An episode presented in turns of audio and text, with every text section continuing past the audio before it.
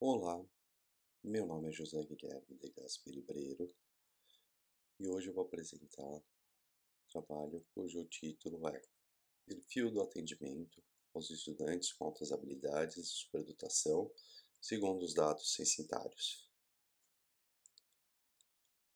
As pessoas com altas habilidades e superdotação, segundo o relatório de Maryland, representam no mínimo de 3 a 5% da população.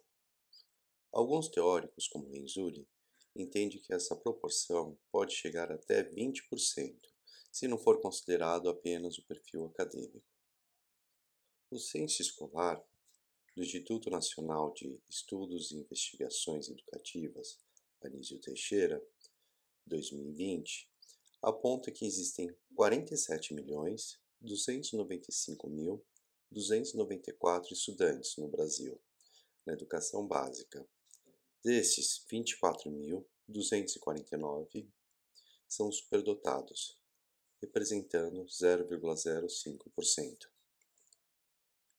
Diante dessa disparidade entre o que a literatura aponta e os dados censitários, evidencia-se uma subnotificação por falta de identificação, corroborando com o Souza Delu 2016 que aponta como causa a falta de formação de gestores e professores associado aos mitos que cercam a área da superdotação.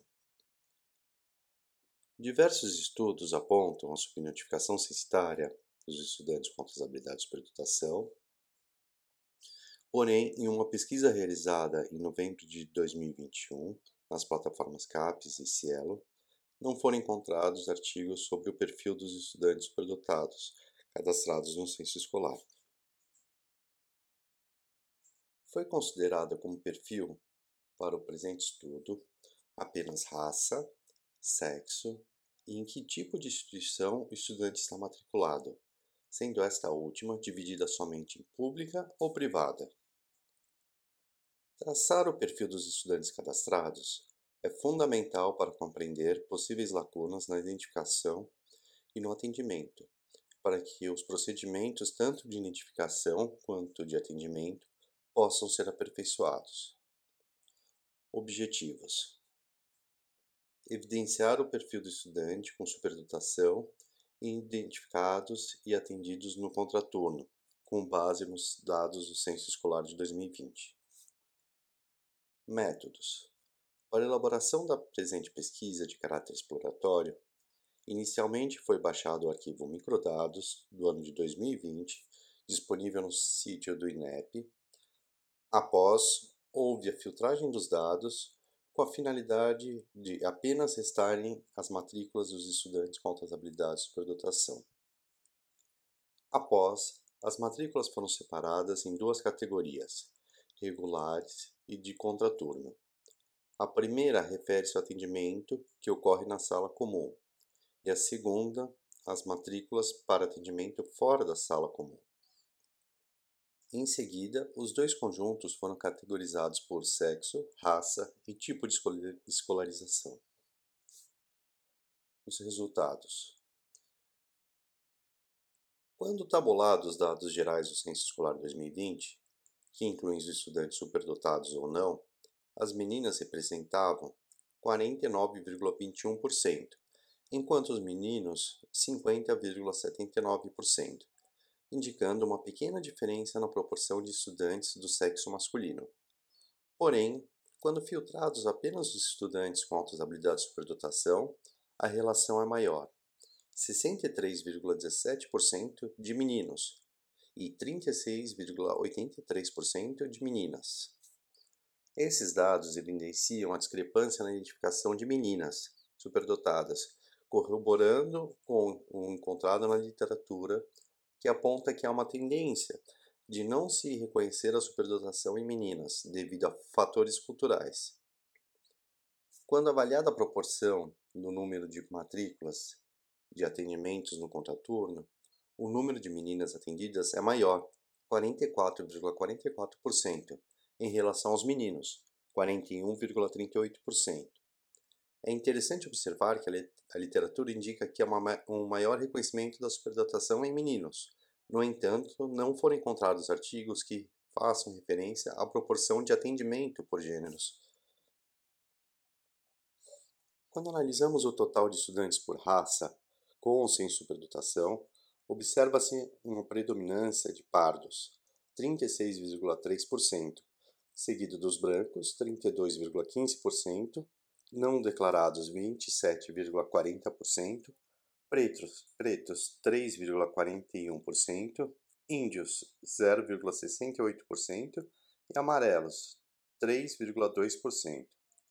No entanto, ao comparar os estudantes com superdotação, os brancos representam 46,30%, seguido pelos pardos 30,21%, não declarados 19,88%, pretos 2,67% e amarelos 0,47%.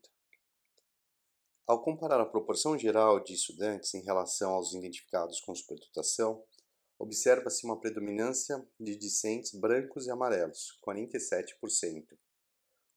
Os índios apresentam a menor proporção de identificação, representando aproximadamente 200, menos 278%. Essas discrepâncias podem ocorrer devido aos mitos e ideias errôneas sobre a superdotação, conforme aponta Wiener, 1998, Alencar, 2007 e Nakano, 2021. Quanto ao atendimento fora do ensino regular, verificou-se que os estudantes de raça amarela são proporcionalmente mais atendidos, 51,30%, seguido dos brancos, 46,39%, pardos, 41,69%, pretos 37,81% e índios 31,82%. Esses dados evidenciam que, mesmo após a identificação, que já promove a exclusão de muitos superdotados devido à raça e sexo, há novamente uma exclusão no atendimento dos estudantes, aparentemente pelos mesmos motivos.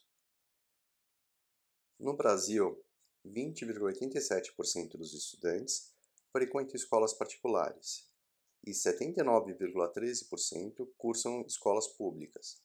A proporção de superdotados em escolas particulares é de 14,53%, enquanto nas públicas 85,47%. Quanto ao atendimento no contraturno, as escolas particulares apresentam índices muito inferiores, apenas 11,92%, enquanto as públicas fornecem-se suporte a 47,71% dos superdotados. A maior proporção, tanto nos atendimentos quanto, quanto nas identificações dos superdotados em escolas públicas, pode ser tanto pela implantação de políticas públicas, que resultarem em mais identificações e mais atendimentos, Outra hipótese se refere ao fato de que todo estudante de escola pública que pertence ao público-alvo da educação especial, cadastrado no censo escolar, recebe verba em dobro no, fundo, no Fundo de Manutenção de Desenvolvimento da Educação Básica e Valorização dos Profissionais da Educação, o Fundeb, conforme previsto no Decreto 7.611 de 2011, o Decreto 10.656 de 2021 e a Resolução CNE-CBE número 4 de 2009, enquanto as escolas particulares não recebem esses recursos. Conclusões: Os dados apontam que, mesmo dentro de uma área tão invisibilizada, existem nichos ainda mais marginalizados. O gênero, raça, e tipo de instituição de ensino impactam diretamente no reconhecimento e no atendimento dos estudantes com superdotação.